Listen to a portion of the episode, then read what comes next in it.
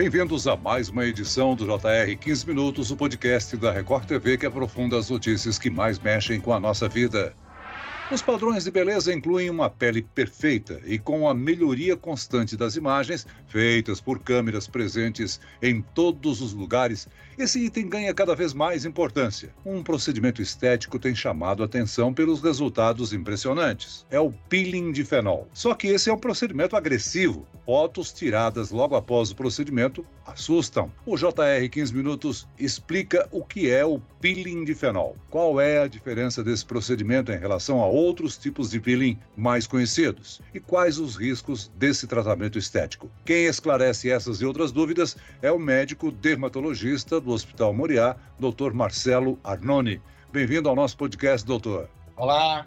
Quem me acompanha nessa entrevista é a repórter da Record TV, Cleisla Garcia. Cleisla, por que, que se fala tanto do peeling de fenol nos últimos tempos? Oi, Celso, muito obrigada pelo convite. Olá também para o doutor Marcelo. Esse peeling de fenol não é exatamente, Celso, uma novidade, mas a técnica ela acabou virando assunto após uma série de imagens com seus efeitos viralizarem nas redes sociais, para variar, né, Celso? As imagens chamaram atenção pelo resultado final e também pelos efeitos na pele logo após a aplicação. O procedimento ele deixa a pele com aquela aparência muito irritada, causa manchas e até mesmo queimaduras. Doutor Marcelo, a palavra peeling, ela vem do inglês, né?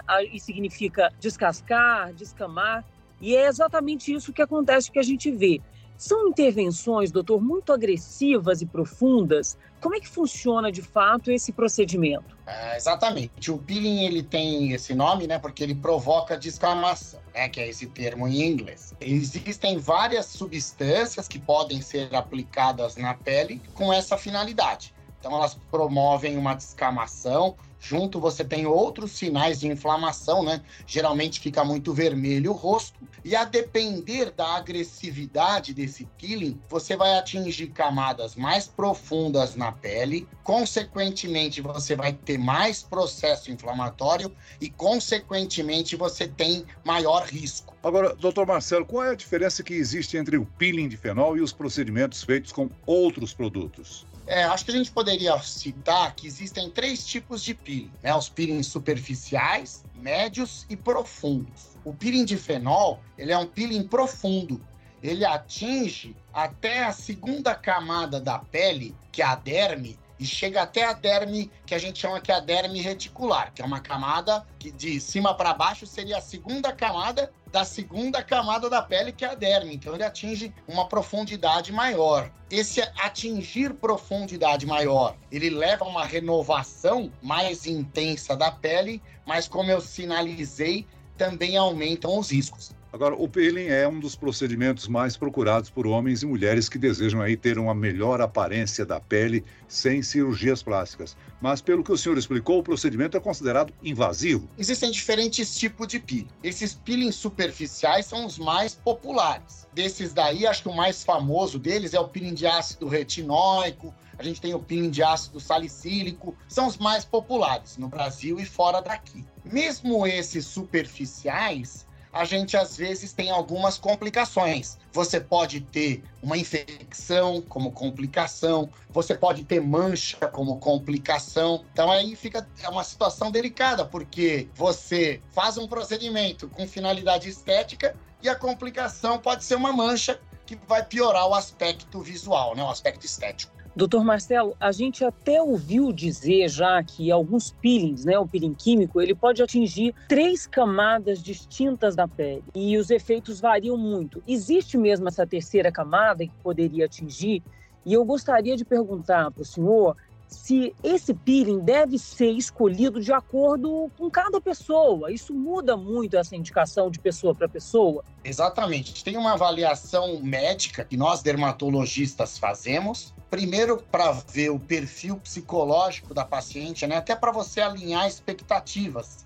Saber que se a melhora que você consegue oferecer com um peeling está alinhado com a expectativa do paciente. Então, primeira coisa é ver a expectativa. A outra, a gente vê a atividade profissional. De repente, a pessoa trabalha com a própria imagem e ela não pode ficar um dia sequer com o rosto vermelho descamando. Então, você precisa avaliar quanto tempo você tem de recuperação para essa paciente. Outra coisa que você vai avaliar é o tipo de pele, né? A gente sabe que as pessoas com pele clara têm uma tendência a tolerar melhor esses processos irritativos na pele, no sentido de não ficar uma mancha residual. Outra coisa que a gente leva em conta, se o paciente tem episódios de infecção, por exemplo, herpes. Se, você, se a paciente tem herpes de repetição, se ela sofrer uma agressão dessa, mesmo sendo uma agressão programada né, por um médico, pode ter uma complicação que é a reativação desse herpes. Então a gente avalia uma série de fatores antes de ver, primeiro, a expectativa do paciente, segundo, o tipo de pele, terceiro, se o paciente sabe das consequências, né? Sabe de tudo que pode acontecer. O peeling de fenol é um peeling profundo. Esse peeling profundo, o paciente tem que saber tudo. Ele tem que saber que vai ter a dor no pós-operatório, que vai ter um período de recuperação longo, que pode ser de duas, três semanas, a depender do tipo de pele do paciente. Ele tem que saber das eventuais complicações, tanto que o ideal para esses procedimentos é a gente fazer até um termo de consentimento, onde a gente explica todos os riscos para o paciente. Então, hoje em dia, a tendência é a gente optar por técnicas menos invasivas, que tenham menor downtime, que a gente chama, né? Que é esse período de recuperação pós-procedimento. Quais as pessoas que não teriam, ou melhor, teriam contraindicação de fazer um peeling de fenol? Então, na verdade, assim, nessa avaliação médica, a gente vai avaliar o quanto a pele do paciente pigmenta com as inflamações anteriores que ele já teve. Então, por exemplo, ao examinar o paciente, às vezes você vê manchas de acne. Aí você fala, poxa, você tem acne com frequência? A pessoa fala, não. A última que apareceu faz dois meses. E aí você vê que ainda sobrou uma mancha ali, ou seja, é uma pessoa com uma maior chance de hiperpigmentação pós-inflamatória. Então, talvez não seja um bom candidato para um procedimento como esse. A outra coisa que a gente vê, isso é mais comum em mulheres, mas homens também pode ter, algumas doenças como melasma. A gente sabe que o melasma, embora o peeling possa ser até um tratamento, a gente sabe que muitas vezes o melasma pode piorar com uma dessas intervenções. Agora, doutor Marcelo, é um procedimento caracterizado como uma queimadura programada, né? A gente pode dizer que é muito sofrido. Sim, acho que é uma boa definição, porque você aplica uma substância química que promove essa inflamação, que é muito semelhante nas formas mais leves com uma queimadura solar e nas formas mais intensas até com uma queimadura por um agente químico muito abrasivo, né? Mais ou menos essa ideia mesmo. Agora, há riscos de ficarem cicatrizes e manchas irreversíveis? Existe, né? A gente sabe que o peeling de fenol, ele é um procedimento médico. Começa já com a execução do procedimento. Então começa primeiro com a avaliação médica se o paciente é realmente candidato a esse procedimento. Durante o procedimento, por ser um procedimento com toxicidade, o peeling de fenol, a recomendação é que se faça em ambiente hospitalar. Esse é o segundo detalhe. Terceiro detalhe: paciente tem que saber dos riscos pós-operatório, mesmo se tomando todos os cuidados de asepsia, de técnica adequada, de cuidados durante e após o procedimento, existe a chance de ter alguma complicação no pós-operatório. Mais comum são essas complicações infecciosas. Tanto que se o paciente tem, por exemplo, herpes de repetição, às vezes a gente até faz um tratamento preventivo para que não ocorra o herpes e complique o resultado final. É, Cleisla, analisando aí o que o doutor acaba de explicar, a complexidade do procedimento, o peeling de fenol, é um tratamento que deve ser realizado apenas em hospitais com profissionais especializados, né? Nossa, olha, dá uma angústia só de hum. ouvir ele dizer, né, Celso? Realmente muito invasivo. E, doutor, aí eu, eu aproveito e faço uma pergunta, não só para o peeling de fenol, mas a gente ouve muito dizer que é um procedimento indicado para o rosto. As pessoas chegam a fazer em outras partes partes do corpo, por exemplo? Primeiro, ele é o mais procurado é para o rosto, porque o rosto é onde a pessoa quer mais melhorar e onde a gente tem mais os sinais do envelhecimento da pele. O envelhecimento da pele, a gente sabe que ele é um processo fisiológico, mas também é desencadeado pelo sol. Tanto que o termo que a gente usa é fotoenvelhecimento, que é o envelhecimento associado ou agravado ou desencadeado pela exposição ao sol. Então, o rosto é o mais procurado e também é o mais estudado.